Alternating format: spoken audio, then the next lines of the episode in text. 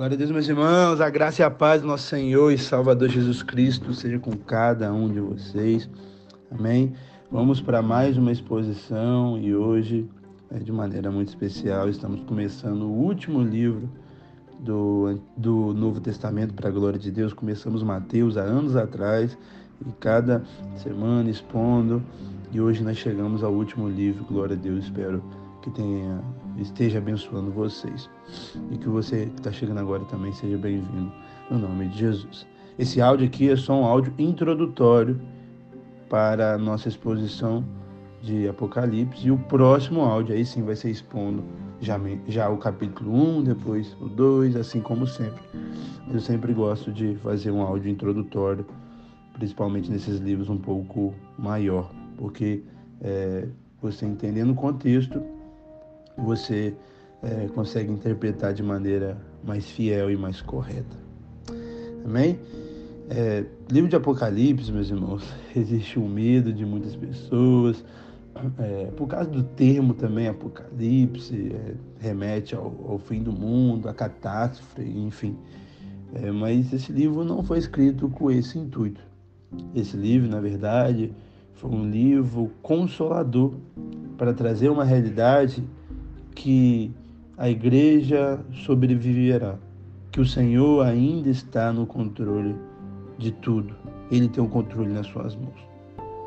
Essa carta ela foi escrita por João, provavelmente no final do primeiro século, no ano de 95, 96. João estava na ilha chamada de Patmos e é, o mundo, vamos dizer assim, o Império Romano, na qual é, o João estava, ele estava é, sendo liderado pelo imperador Domiciano, que estava é, perseguindo a igreja e ele foi o pior perseguidor da igreja, até pior mesmo do que o próprio Nero. E João escreve essa carta para sete igrejas da Ásia. Então, você já tem que começar a entender. João escreve essa carta para alguém e para uma igreja que já existia. Então, por mais que eu vou frisar com você, eu vou refletir com você, que tem muitas coisas que é para o futuro, isso é muito óbvio, muitas coisas que não aconteceu, vai acontecer, isso é muito óbvio.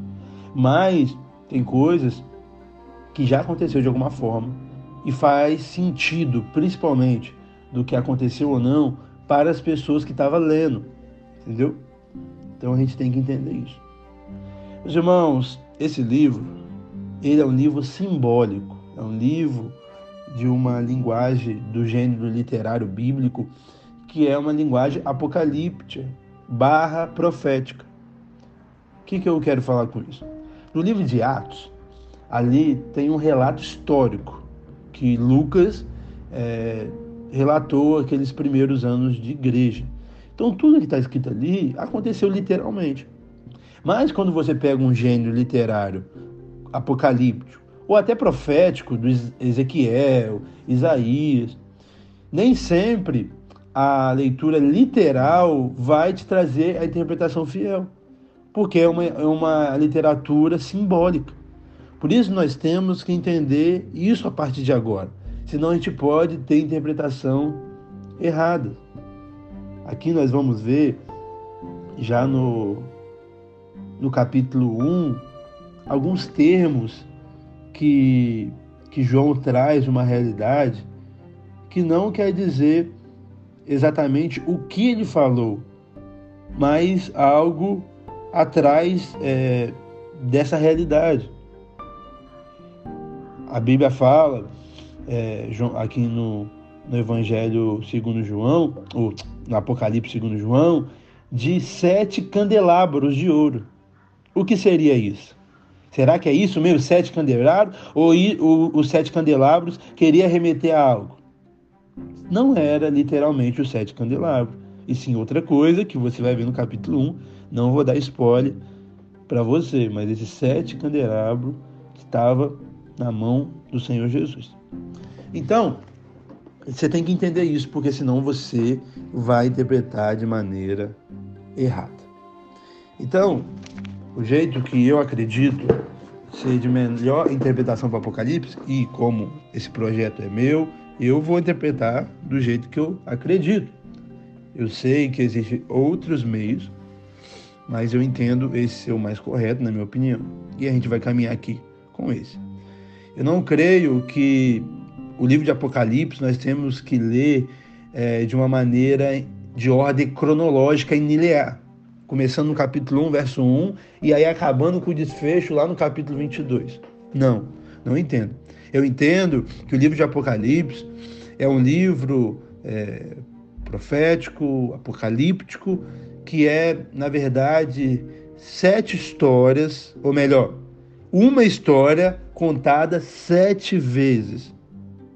De, de alguma forma, havendo sim uma, uma, uma progressão, e em a cada história sendo contada sete vezes, nós entendemos um pouco mais, mas não é algo linear, e sim sete histórias contadas de maneira é, cíclica.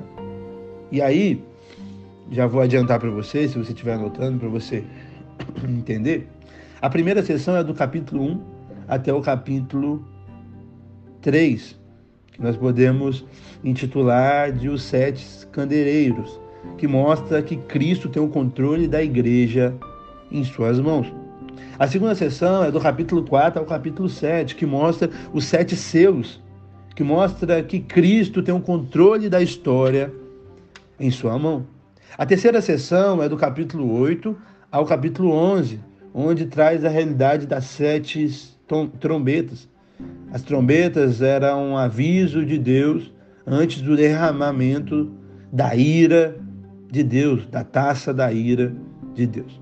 A quarta sessão é do capítulo 12 ao capítulo 14. Vamos ver o falso profeta, o dragão, algumas realidades é, do mal ali.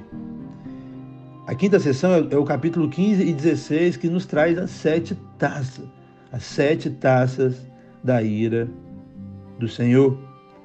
A sexta sessão é do capítulo 17 ao capítulo 19, que mostra a derrota dos inimigos de Deus. A meretriz, a besta, o falso profeta. E a última sessão, que é do capítulo 20 ao capítulo 22, mostra a realidade ali é, da condenação final, do juízo final. Então é isso. Então é dessa forma que nós vamos trabalhar aqui. É, lendo, expondo capítulo por capítulo, como nós sempre fazemos, mas sempre com esse coração de entender que é a mesma história contado em sete vezes diferente, fazendo um ciclo, reafirmando coisas e sempre de alguma forma trazendo uma novidade. O propósito aqui do livro de Apocalipse não é aterrorizar ninguém, meus irmãos. Por isso que você não deve ter medo de ler esse livro, não, você tem que amar. Esse livro, na verdade, ele vai mostrar que Jesus tem o controle sobre a igreja. Esse livro vai mostrar que Jesus tem o controle sobre a história. Esse livro vai mostrar que a perseguição do mundo, do diabo, não pode destruir a igreja. Por isso, meus irmãos, esse livro, na verdade, é um alento e não um desespero. Por isso precisamos ler, claro, de maneira correta, mas nós não podemos fugir dele. O propósito desse livro é confortar a igreja. Um livro centrado em Cristo, um livro, como eu falei, cheio de símbolos, por isso a gente tem que tomar cuidado e entender o que é, é, de, é, Jesus revelou a João, o que ele quis trazer para nós um livro cheio de profecias que vão se cumprir.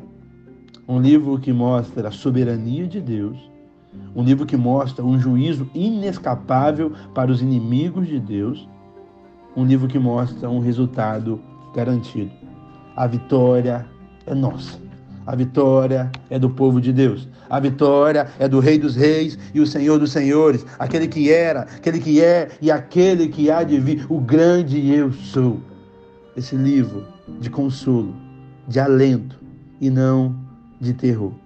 Se você é alguém que ama o Senhor, que tem Ele como seu Senhor e seu Salvador, como primazia na sua vida, eu te convido a caminhar e navegar conosco nessa aventura.